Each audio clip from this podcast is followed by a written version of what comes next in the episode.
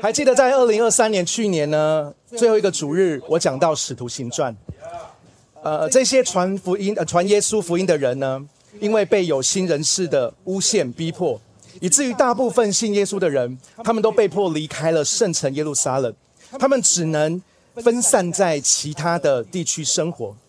其中有一个领袖的名字叫做腓力，他也在这一个分散的行列当中。他本来是在耶路撒撒冷的教会里面，他本来是一个行政人员。原本呢，他只是做一些在教会当中管理的事情，他做着教会管理的服饰，他的行政能力非常好，大家也公认腓力这个人恩赐就是在行政，所以呢，他在整个教会的行政作业上面都管理的非常到位。但是，就如同我刚才说的，因为耶路撒冷教会遭受逼迫，所以许多的人，包括他，也分散在别的地方。所以，腓力他虽然在教会里面本来只是做行政的。但是因为这个分散，他成为了到处行走传福音的人。所以讲到这里，我想要在进入今天的主日信息之前，我想要借着腓力的这个背景，我很想要鼓励我们 The Future 的每个弟兄姐妹，每一个 The Future 的家人，我们都拥有不同的恩赐才干。我想要问大家，你知道你自己拥有恩赐才干，请举手。哦，请放下。我希望大家都要知道你是有恩赐才干的，请你告诉旁边的人说你有恩赐才干。你有恩赐才干，因为不是因为我要跟大家讲一下，不是因为你做了什么很厉害的事情，所以显出你有恩赐才干。你有恩赐才干，是因为你是按着神的形象所造的，所以按着神的形象所造，在你的里面一定有神要给你的恩赐。一定要有神要给你的祝福，一定有神神要给你的恩典，所以你一定要相信自己是有恩赐、有才干的。你要相信神要使用我，你要相信神有一个计划是借着我能够来祝福这个世界。你一定要有这样的思维，你才知道神创造你的目的是什么。回到我要讲的，我们每一个人都有不同的恩赐才干，但是我们的恩赐不应该是限制我们。传福音的借口，我们不论我你的恩赐才干，你擅长的是什么，我们都可以传福音。因为传福音不是取决于恩赐，传福音是取决于什么呢？是取决于你明白你自己是谁。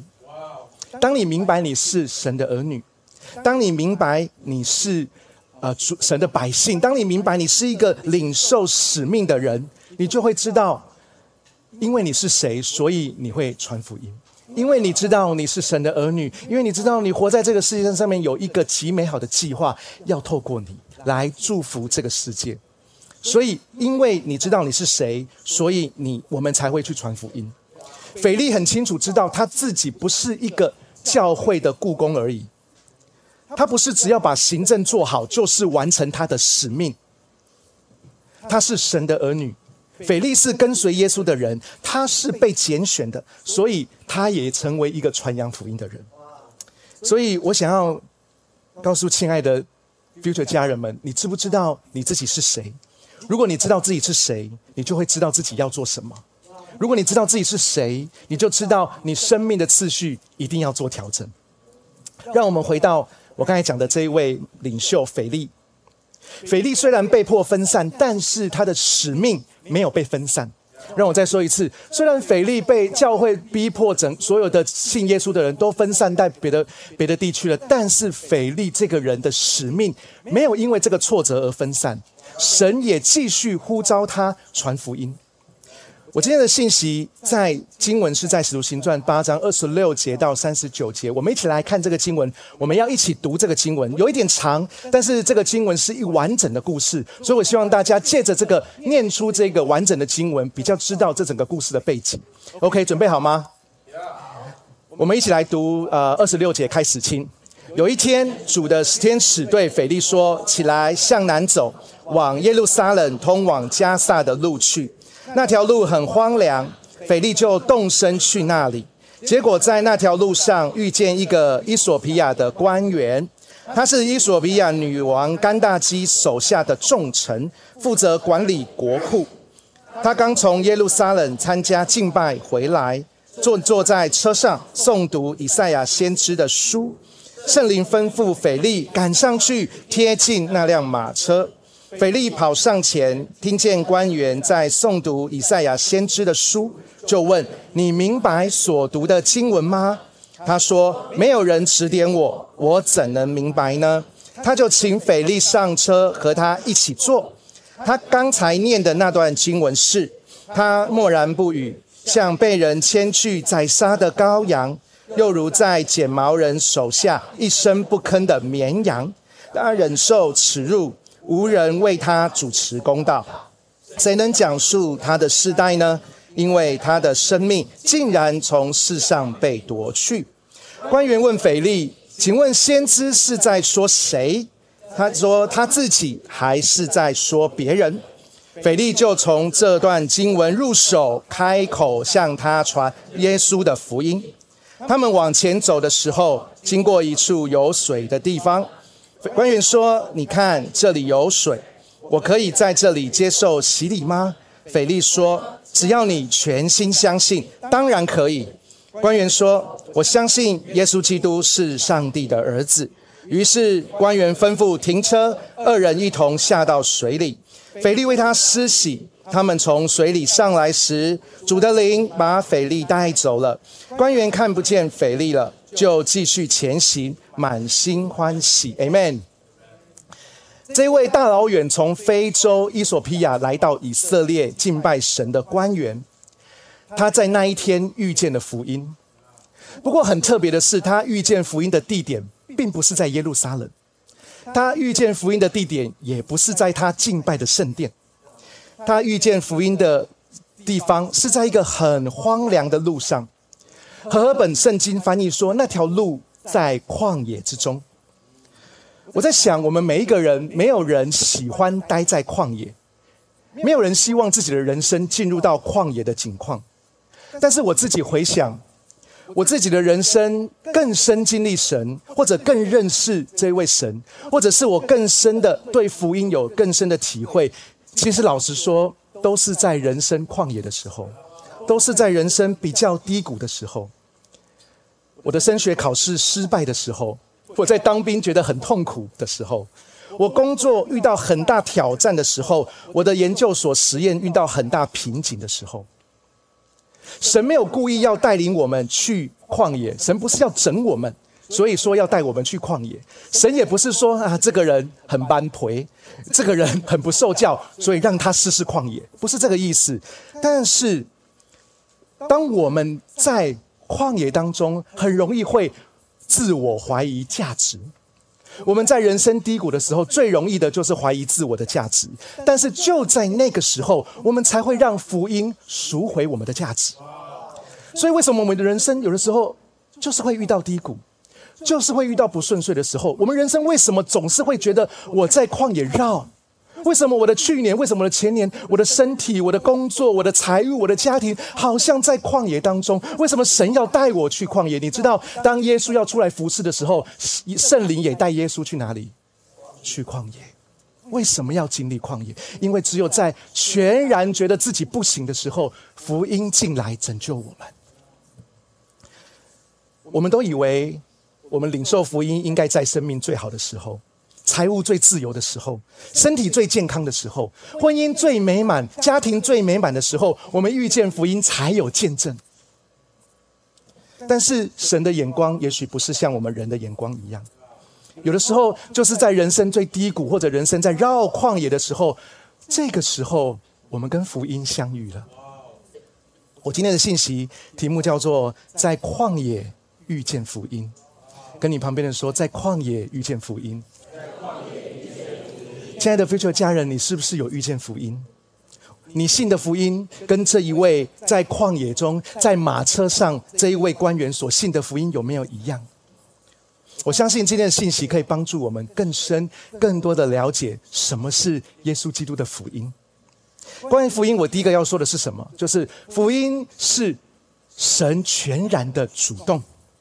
让我再说一次，福音是神全然的主动。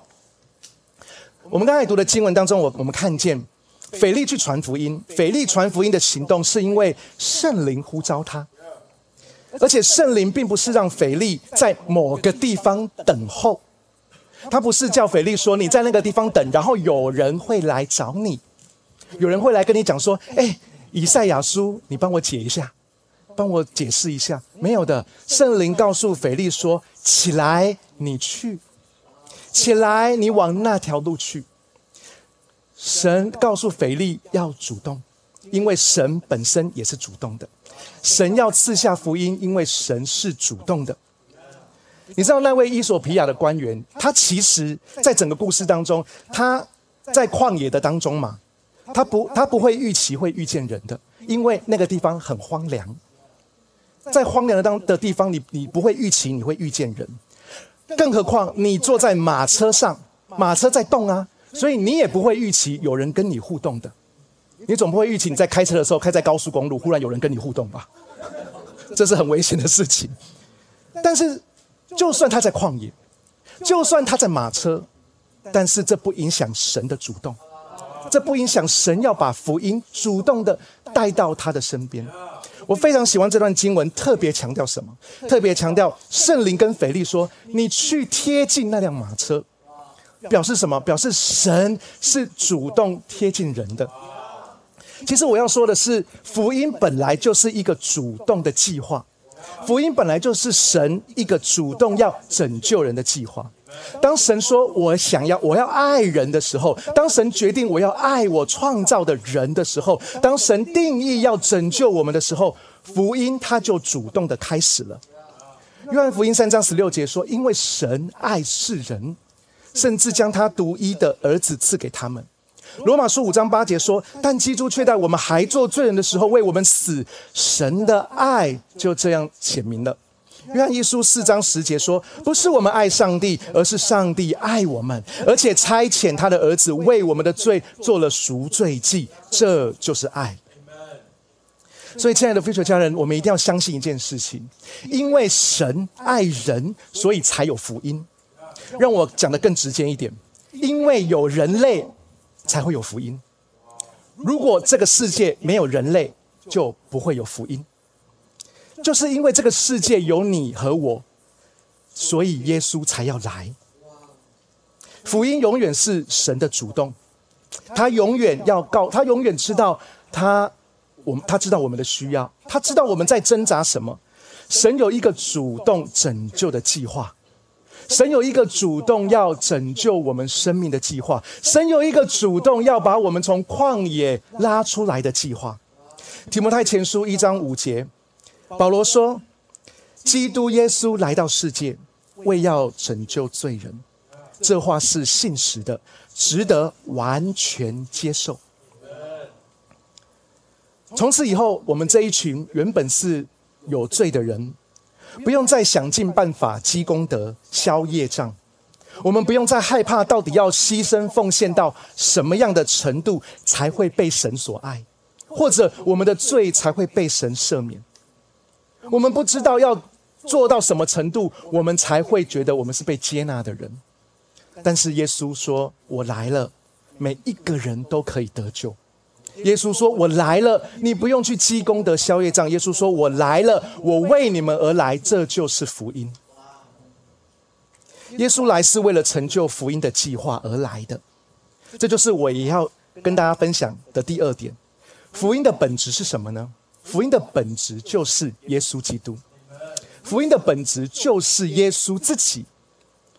当经文我们刚才读的经文，伊索皮亚的官员呢，他不明白。以赛亚书这段经文写的什么意思？他说这里面写的到底是在讲谁？是在讲先知，也就是以赛亚这个人吗？还是他有讲别人？他在讲别人呢？使徒行传八章三十五节，我们刚才读的经文，腓力就从这段经文入手，开口向他传讲耶稣的福音。原来这一段他所说的他看不懂的经文，出自以赛亚书五十三章七到八节的经文，里面所说的。被宰杀的羔羊，被世人夺去性命的人，其实就是耶稣。所以，腓力就从这个经文来跟这位官员官员分享耶稣。事实上，旧约里面的许多的预言、许多的应许，都是指向耶稣基督。会幕里面，像之前礼拜上几个礼拜，呃，上上礼拜我有讲会幕，会幕里面的每一个器具，献祭里面的每一个礼仪。诗篇所歌颂的君王，先知们所预表的弥赛亚，甚至你知道吗？约拿这位先知三天三夜在大鱼的肚子里面，他也预表耶稣死亡在死亡的深渊也要三天三夜。如果我们能够好好的用看待指向耶稣的眼光来看旧约的圣经，那么旧约就不会只是一个记载某个民族的历史跟文学。旧约圣经是在告诉我们每一个现在的人得救的福音就是耶稣基督。所以耶稣自己说什么？耶稣自己说：“不要以为我来是要废除律法跟先知书的。”耶稣说：“我来不是来废除，而是来成全。因为福音就是耶稣，因为旧约就是要所有的旧约许多的应许，就是要指向耶稣，就是要表达耶稣就是福音。”所以耶稣是谁？耶稣做了什么？还有他为什么要这样做？一切都是福音的根本。讲清楚一点，就是耶稣的 Who，他的 What，还有耶稣的 Why，他耶稣整个人都是福音。所以腓力他马上就借着这一段经文，借着这一段以赛亚书的经文，来跟这位官员分享耶稣。你知道他为什么可以这样做吗？因为他很熟圣经嘛。因为他一听这位官员跟他讲之后他就是说：“哎，他不会说，嗯，这个我也不知道，我 Google 一下。呃，这个我也不知道，我我问一下我我牧师。如果你问牧师，如果你问我，我会说：哎，我 Google 一下。但是腓力不是这样，腓力听到这位官员对于圣经的不是那么的明白，腓力就跟他讲解的原因，就是因为腓力熟圣经。”他对神的话，在他的里面有认识，有内化，所以我要再一次的，我上礼拜也讲过，但是我这个礼拜再一次的鼓励大家，要好好读神的话，因为你不知道什么时候、什么时刻有人会问你，哎，你告诉我这是什么意思？你会说不会啦，不会有人问我这个，总不会有一个，总不会我的同事、我的朋友会有一天突然讲说，哎，我在读以赛亚书。然后有一段我不太懂，你可能觉得不可能，我有这样事，但是我告诉你有可能的，你会说不可能，我说有可能的，什么意思呢？因为我就是这样被问过啊，在我还是学生时代的时候，大家知道我是基督徒，我那时候还是一个懵懵懂懂的小小朋友的时候，就有同学问我说：“哎，阿门是什么意思？”我说：“呃，啊那我不太清楚，你不是基督徒吗？”我当场就发愤图强，我要做牧师。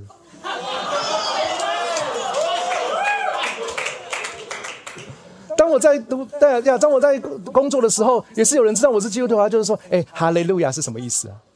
我我 Google 一下。那时候我就说，我一定要娶一个牧师太太。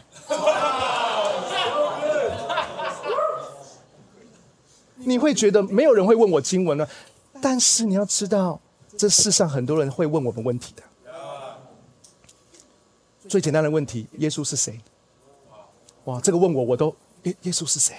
耶耶稣是谁？你跟他说，耶稣就是神的儿子。耶稣是谁？耶稣就是福音。你会被问的。我不是说你有这个压力，我不是要你给大家压力，但是你要知道，在你的里面要有一个福音的信息。你要对于这个信仰，你有一个确据，是我知道我在信什么。我知道我每一天，或者每个礼拜，或者每次吃饭的时候，或者每次睡觉的时候，我奉耶稣基督的名，阿门是什么意思？你要清楚，你要了解，不是宗教，不是因为不不了解这个就会怎么样，不是的。但是你要知道，有一天会有人问你的。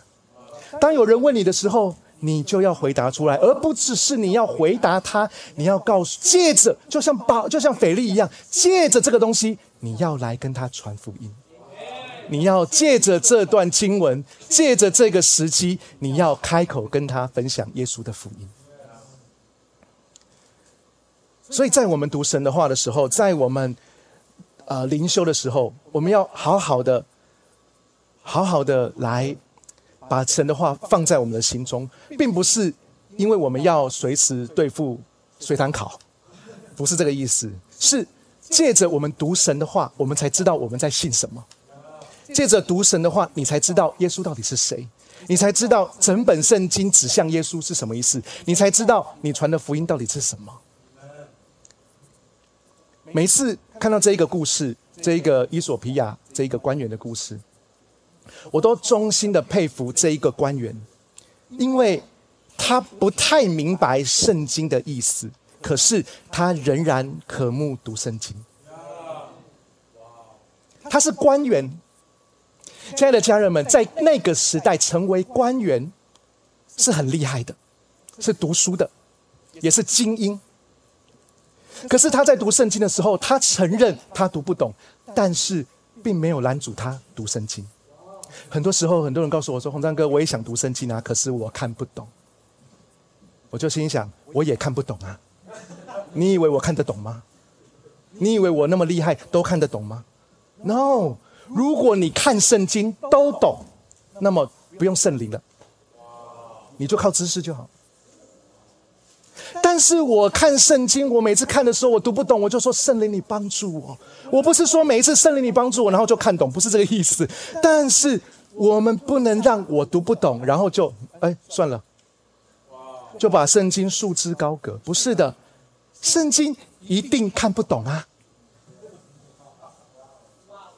你要你要懂啊，圣经一定看不懂，不然我干嘛？我要干嘛？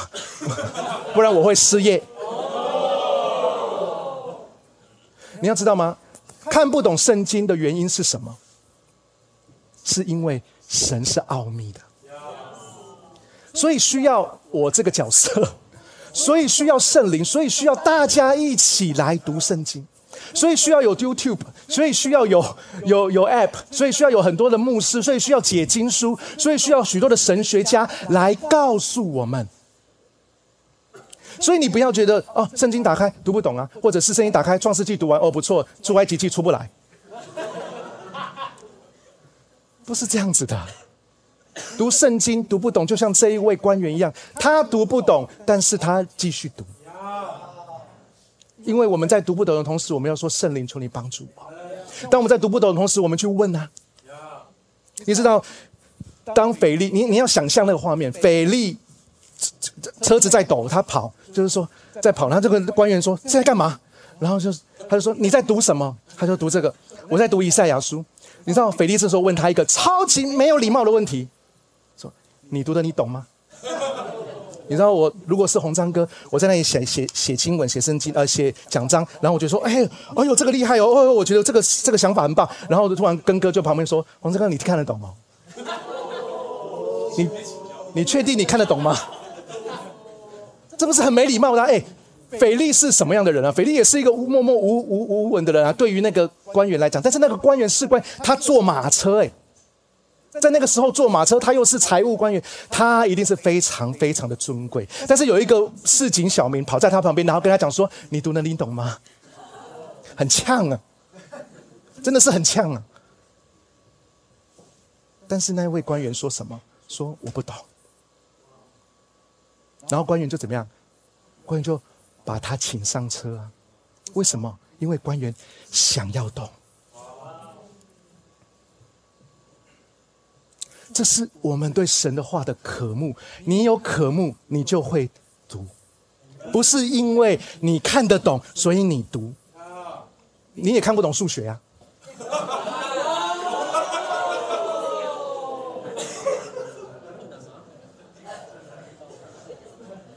那你为什么要读呢？亲爱的家人们，看看不懂，所以我们。需要去寻求神，这是神的奥秘。就是因为我们看不懂，所以我们才会知道我们的神有多么的奥秘。就是因为同样一节经文，从以前一百多年、两百多年，有这么多的牧师都在讲同一节经文，可是每一节经文都还有新的亮光。这就是神的话。所以我还是要鼓励大家，像这位。这一个官员一样，他的渴慕是我们要学习的，所以我要说，不明白圣经，不应该是我们不读圣经的拦阻。这段经文还有一个重点，就是我们看到腓力他从经文开口跟他这个官员讲福音，所以我想要告诉大家，传福音是需要开口的。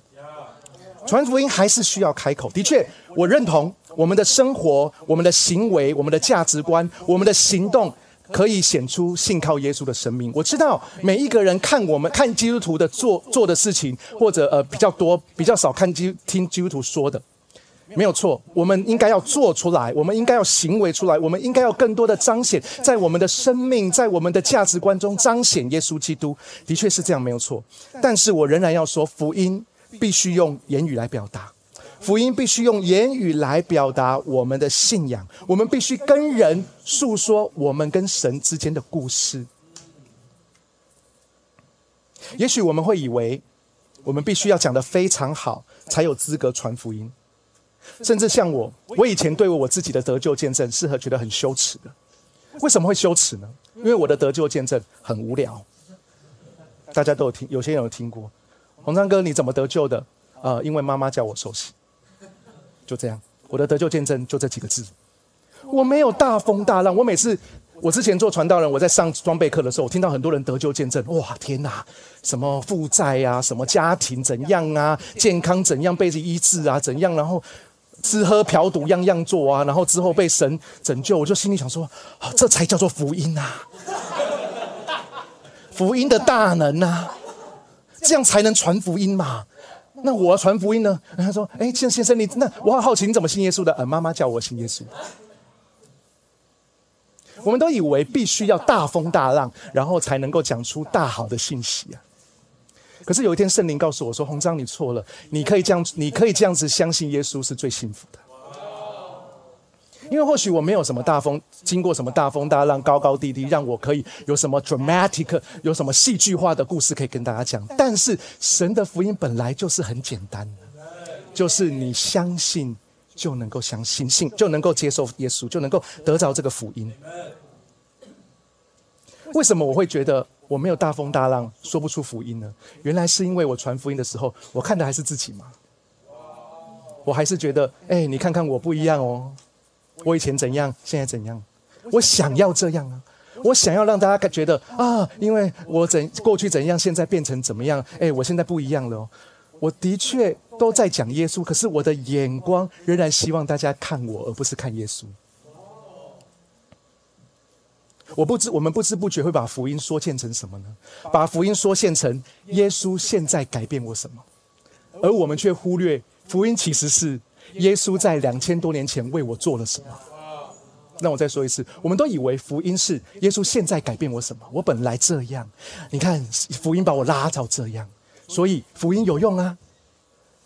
但是我想要告诉大家，福音真正的意义是耶稣在两千多年前为我们上十字架，他已经做成了，福音已经完成了，而我们领受的是神在我们领受福音当中神给我们的恩典。但是真正的福音是神已经完成的，在石架上，耶稣承担了你我的罪；在坟墓里面，耶稣为赎回我的我们的生命征战；在复活的荣耀当中，耶稣为你我战胜死亡的权势。耶稣升天之后，耶稣在天上不止息的为我们祷告。我想要告诉大家，我想要告诉我们每一个亲爱的 future 家人，福音是什么？福音不是一个靠你我努力达成的好方法，福音是一个已经为你我完成的好消息。福音不是一个要变得更好的好方法，福音是神已经为了你而死的好消息。而这一个就是我要跟大家分享的第三点：福音不是好方法，而是好消息。而这个福音只要相信就可以。福音是什么？福音就是你相信就可以，这就是这整个故事最精彩的地方。整个故事最精彩的地方就在接下来的经文三十六节到三十八节。他们往前走的时候，经过一去有水的地方，官员说：“你看这里有水，我当我可以在这里接受洗礼吗？”腓力就讲了一个跨时代的一句非常重要的话，他说：“只要你全心相信，当然可以。”官员就说：“我相信耶稣基督是上帝的儿子。”你知道官员之所以这样子问，说我可以吗？当官员问腓力说：“哎，这里有水，我可以吗？”的意思是什么？的意思就是他也不确定呢。因为官员让我再跟大家讲，他是一个官员，他是一个他就是一个有权有势的人。就算他很渴慕，但是他也知道自己的身份，所以他可不可以这样说？他可不可以说到了一处有水的地方，他就跟腓力说：“哎，这里有水，你为我施洗。”他可不可以这样说？也许可以啊。可是他为什么要问腓力说：“我可以施洗吗？”因为腓力也不确，呃，那个关羽也不确定自己可不可以施洗呀。因为在他认为，他会觉得，既然福音这么大，既然福音那么伟大，既然福音这么棒，那么应该有一些步骤吧。应该有条件吧，应该有门槛吧，应该有许许多多繁复的洗礼的这些步骤，繁文缛节啊，这样子才能显出福音有多伟大。你看，我要达到这些，我才能够受洗。这就是我们人一般对福音的样子，或者对这些事情，我们会觉得说，一定要达成什么样子才有福音。这是我们。人的本能，我们的本能告诉我们什么呢？我们本能告诉我们一句话，就是必须靠行为才能换取恩典。我们必须经过重重的关卡，我们必须经历重重的试炼，得胜之后，我们才表示我们足够好，表示我们足够配得被拯救。世界的法则总是问我们一个问题，就是你做得到吗？世界永远在问你做得到吗？你可以吗？可是耶稣的福音只问我们一句话：是你相信吗？世界总是在告诉、在挑战我们说：你做得到吗？如果你做到了，接下来还有一关，你做得到吗？你已经那么厉害了，你已经把所有的这个、这个、这个律法都守完了，那接下来你做得到吗？你再下一个，你做得到吗？世界永远在问你做得到吗？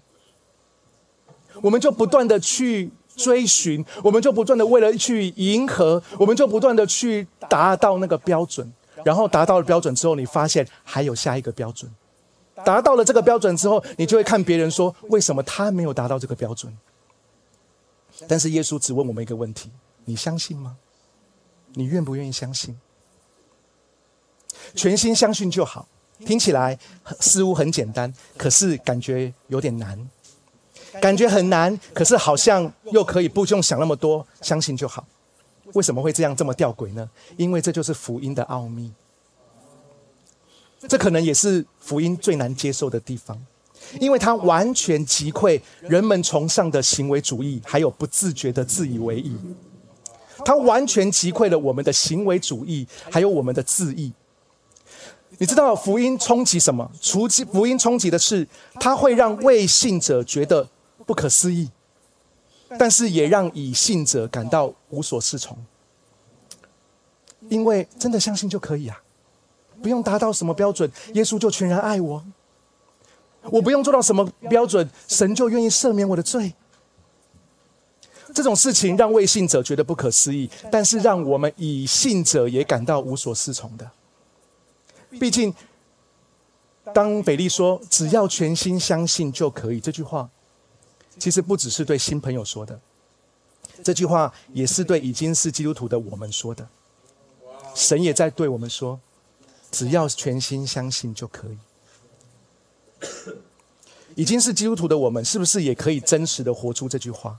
还是说，我在我们的人生当中，我们知道这句话，但是我们相信不了？我们知道神爱我，我们知道神完全接纳我，我们知道我们是按照神的形象所造的，我们知道。我们知道圣经上有这样讲，所以我问大家说：你知道你有恩赐才干吗？哎，嗯啊。不不不太清楚，因为我们知道，但是在我们的生命当中醒不出来。我们仍然觉得我们糟糕到不被神所爱，我们觉得我们糟糕到不被接纳，我们觉得糟糕到我不敢举手，因为我觉得我没有那么好。我们的脑中仍然充斥着什么？就是我如果像谁谁谁那么成功，我才会举手；我如果像谁谁谁拥有这些那些，我才觉得我是被爱的。如果我可以做到如何如何优秀的地步，我才知道我是被爱的。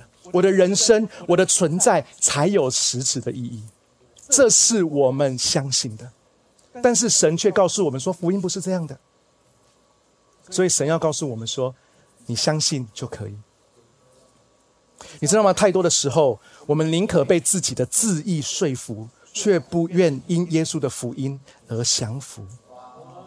我们会听自己的声音，我们会认同自己自义的声音，我们会认同自己自卑的声音，我们会认同自己贬低的声音，我们会认同在我们里面的许许多多小剧场，但是我们就是无法顺服在耶稣的福音里面。你知道我自己就是这样，有的时候我会很喜欢待在自我控告的里面。你会想说，洪章哥，你疯了吗？哪有人会喜欢待在自我贬低的那个那个框框、那个泡泡、那个声音里面呢？哎，我告诉你，很奇怪哎。当很多挫折来临的时候，当我觉得我自己做不好的时候，当我觉得我没有资格的时候，哎，那个控告的声音、仇敌控告声音在我里面，或者我自己的东西、自己的自卑、自己的骄傲、自己的自义，在当中跟我讲话的时候，哎，这种声音我很熟悉耶，我很喜欢呢。我很喜欢沉浸在那个自怨自艾的里面。这种我在自卑之意里面的这种有一种吊诡的安全感。我一方面觉得哇，这个声音好，我真的太太多了，这个声音好好好吵杂，我真的觉得我快受不了了。但是另一方面的我又觉得，哎，在这个声音当中，我觉得我好像有安全感。但是耶稣的福音告诉我，根本就不需要这样，因为我根本就不可能。自己创造真正的安全感，我也根本不可能从别人身上得着真正的安全感。真正的安全感只有来自相信耶稣为我死在十字架上，只有相信这句话，只有相信我觉得我自己不好，可是耶稣告诉我说，我觉得你很好啊，好到什么程度呢？好到我愿意为你死在十字架上。使徒保罗也发现到自己曾经困在这样的吊诡的征战当中，所以保罗怎么说呢？保罗在罗马书讲了一段话，他说：“我发觉，他说我发觉在我身体里面有另一个律和我心中的律作战，将我俘虏，使我服从身体内犯罪的律。”他说：“我心中有一个律。”就是要顺服耶稣，可是我现在有另外一个律，就是顺服、服从身体内犯罪的律。保罗说：“我真是苦啊！谁能救我脱离这个被死亡控制的身体呢？”保罗说：“这个拉扯真的好大，我觉得我要。”顺服耶稣，我要顺服神，我要知道我的被造是可畏的，我要知道我这个人存在这个价值，在世界上的价值是很棒的。但是有另外一个身体的罪的律告诉我，就一直在我们在这个拉扯当中。保罗说：“我真是苦啊！”翻译现在的话就是说，人生好难呐。但是保罗最后说什么？经文说：“他说我找到了一个秘诀。”他说：“感谢神。”他借着我们的主耶稣基督救了我。保罗说，在这个痛苦拉扯的情况当中，他找到了一个秘诀，就是耶稣基督的救恩。他已经相信耶稣了，不是吗？耶稣还向他显现呢。他怎么会有这个挣扎？你想想看，如果耶稣向你显现，你会有挣扎吗？如果耶稣向红章向我显现，我不会挣扎了。我不会想说，神啊，你真的呼召我吗？我不会想说，神啊，我真的有资格做一个牧师吗？我不会挣扎说，神啊，我真的可以带领 the future 吗？我不会再挣扎了。耶稣都向我显现了耶。可是耶稣向保罗显现，可是保罗仍然挣扎。保罗说：“怎么会这样？”我觉得，原来保罗还是要重新相信耶稣的福音。所以保罗说什么？保罗说：“感谢神。”他借着我们的主耶稣基督救了我，所以保罗他仍然持续的在相信福音。他没有说：“嘿，我不用相信，我不用持续相信，因为因为耶稣都向我显现了，因为我都成为使徒了，我都成为大有能力的，我的我的毛巾放在死人的身上，死人会复活。”哎。但是，就算他这么厉害，就算他这么，但是他心中的拉扯也只有耶稣的福音可以救他。更何况我们呢？我们活在这个世上，有太多的痛苦，太多的挣扎，有太多你觉得你无能为力的事情，甚至你对你自己的罪，甚至你对你自己的老我，甚至你觉得你就是好像没有办法突破这些所有的东西，谁能够救我们？所以在我们的生命，我们总是说人生怎么那么难？但是我们要像保罗一样，因为保罗给了我们一个方向，就是就算我们已经信耶稣了，我们还是说我们要重新再一次的相信福音。福音对我说什么？福音对我说：相信就可以。我不用再挣扎，说我真的够好吗？我不用再挣扎，说我真的可以带领教会吗？我不用再挣扎，说我讲到有人在听吗？神告诉我说：你相信就可以。你不用再挣扎，说我传福音有人听吗？你不用再挣扎，说你在教会、你在职场、你在学校、你在家庭、你在当中，你扮演你的角色，你好好的带出影响力。你觉得有人会在意吗？神说你相信就可以。很多时候，我们相信的都是自己的声音，可是我们却无法降服在耶稣的福音里面。所以保罗说什么？保罗说：“感谢神。”他借着我们的主耶稣基督救了我，因为保罗终于明白，他说福音不是靠他自己做出来的。就算他那么厉害，就算他那么有圣灵的恩高，就算他成为新约时代最伟大的使徒，但是他仍然说福音不是靠他做出来的，福音是借着耶稣已经为他成就的，所以他要一直一直相信。亲爱的非学家人，我们需要更多的学习福音的真谛。我们对福音完全没有任何贡献。让我再说一次，我们对于福音本身这件事情，gospel 福音这件事情，这个好消息，你我不会有任何的贡献。可是，却因着我们单纯的相信。就可以完全得着。的确，我们的属灵生命有一段路要走，福音是一个旅程，信仰是一个旅程。我们的生命要成长，我们需要付上代价，我们需要在信仰当中努力，我们需要成长。但是，福音的本质不会改变的。福音的本质就是，只要全心相信就可以。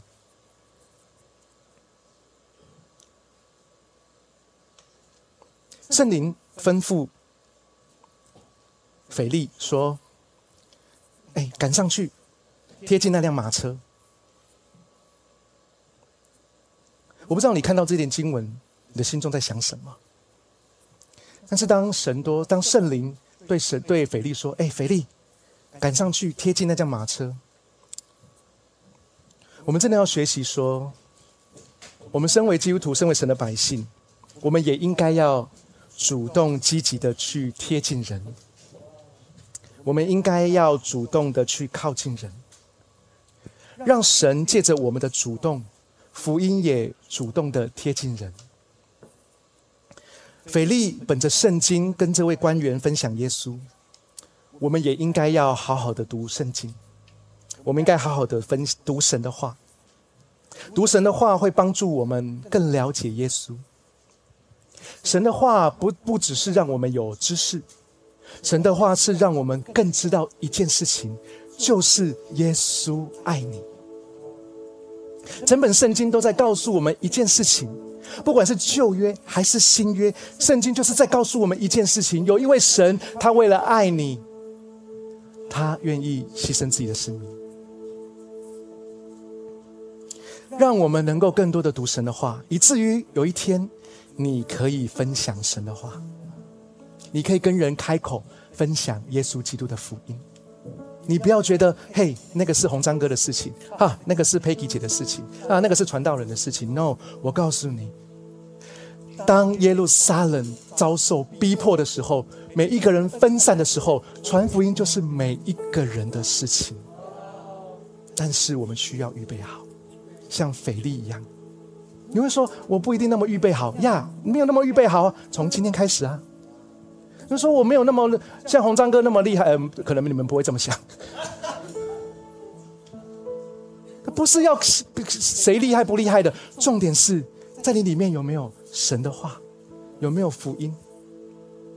因为你要相信，你要相信，亲爱的 future 家人，你要相信，有一天有一个 moment，会有人问你，哎。你跟我分享耶稣好不好？有一天，有一个 moment，你看到某个人，你看到你熟识的人，可是你那一天就是很特别，你就是会心中想说，我很想跟他分享耶稣。我很想分享我跟上帝的关系。不是你必须要圣经很熟、满腹诗书才可以跟他分享，不是的，而是当你在分享你的故事，当你在分享耶稣，当你在分享呃这个福音的时候，你里面有神的话，你会知道你在传什么。不是你要引经据典才有资格传福音，我要告诉他不是，而是你的里面有神的话，你会知道你在信什么。我必须告诉大家，当你传福音的时候，不是每个人都给你好的态度的。不是每个人都给你好的回应的。当我刚当刚才我说我的同学问我说“阿门”是什么，他们不是要来渴慕福音的，他们是在取笑我的。当他们问我“哈利路亚”是什么意思的，他们不是渴慕，像这个官员说的，说：“哎，告诉我‘哈利路亚’是不是？”不是，他们是要取笑我的。但是因为我的里面有神的话。所以，就算是我回到他们给我不是那么好的反应，我不会因此挫折啊！不是因为我很厉害，不是因为我红章哥有金钟罩什么的，或者我超级有自信。No，是因为呀，我的人家跟我的回应不是很好，可是在我的里面有神的话，我知道我在干嘛。就好像是斐利这么直接的跟官员说：“哎，只要相信就可以。”你只要全心相信，当然可以。所以我们需要做的就是抛开我们的行为主义，抛开我们自我唯一的眼光。我们相信新朋友唯一，我们对新朋友的唯一的邀请，这是我们对新朋友唯一的邀请，就是什么？就是你相信就可以。是的，我们知道，我们都知道，我们信耶稣信了那么久了，我们知道。除了相信之后，还有一些装备课啊、主日啊、小组啊、team night 呀，什么 好多啊、好多啊、好多的事情要做。我要圣诞节还要来这边聚会，还要搞很多事情。但是那个是生命成长的过程，那个是跟随的脚踪。可是福音是什么？起点，福音是什么？福音就是只要你相信就可以。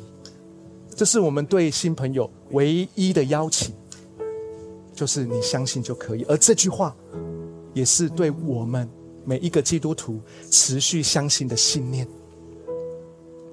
当有更多的嘈杂的声音，有更多的挫折的声音，有更多你觉得你很失败的、很糟糕了，你犯错了，你觉得你自己真的是好多的问题在你的里面，然后你没有办法相信上帝爱你，你没有办法相信神为了你的罪死在十字架上。但是今天，斐利跟那位官员说的，说：“只要你全心相信就可以。”我们说：“我这个人还值得被赦免吗？我这个人还值得被接接纳吗？我这个人还值得被爱吗？我这个人那么糟糕？”可是斐利跟那位官员说：“只要你相信就可以。”官员说：“我可以吗？我可以吗？水都在这里了，我可以吗？都已经有水了。”官员还是问一个问题：“说我可以吗？”救恩都已经在他眼前了，每一个人还是会问：“我可以吗？”神在十字架上，耶稣在十字架都已经为我们成就一切了。可是，身为基督徒的我们，仍然每一天在问：我可以吗？但今天有一个福音要告诉你：只要全心相信就可以。亲爱的 Future 家人，亲爱的弟兄姐妹，正如我一开始说的，我们的生命都会遇见旷野，都会有低谷，都会有低潮。耶稣告诉我们说：生命。我们的人生有苦难，但是我们需要相信，在旷野当中会遇见福音。而我们也想想，在我们身边有多少人，他们也在旷野中。也许是你的家人、你的同事、你的朋友、你的同学，在你的身边有多少人也在旷野当中？他们真正需要的是什么？他们真正的需要是。遇见福音，他们真正需要是透过你，透过你的积极，透过你主动的贴近，透过你问他说：“你读的你懂吗？”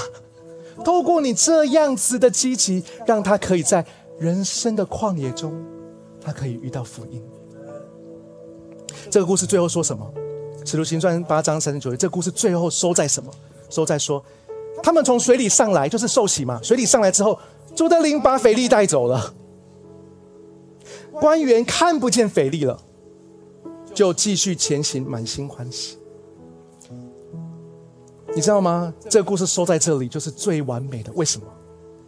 因为官员虽然看不见腓力，但是他却永远看见耶稣。他的生命可以继续的朝着盼望，可以继续的朝着有盼望的未来前行。他说：“真文经文说，他继续前行，满心欢喜的原因是什么？是因为他的生命本来充满疑惑。他就算读圣经，方向对了，但是充满疑惑。但是他的生命从疑惑走向了喜乐。就算带领他的腓力已经不知道去哪里了，但是。”官员的心中却有喜乐，还可以继续往前走的原因是什么？因为他在旷野遇见了福音。因为旷，因为腓力这一位官员在旷野遇见福音。我想问大家，亲爱的 Future 家人，你们身边有谁会因为你，他在旷野也会遇见福音？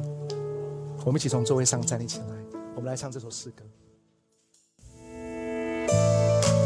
嗨，很开心有你一起收听我们的主日信息，也希望今天能够更多祝福到你的生活和生命。那如果你想要更多认识这份信仰，或者更多了解 The Future 未来复兴教会，都欢迎在资讯栏上的连接联络我们，让我们可以帮助你哦。祝你有个美好的一天，拜拜。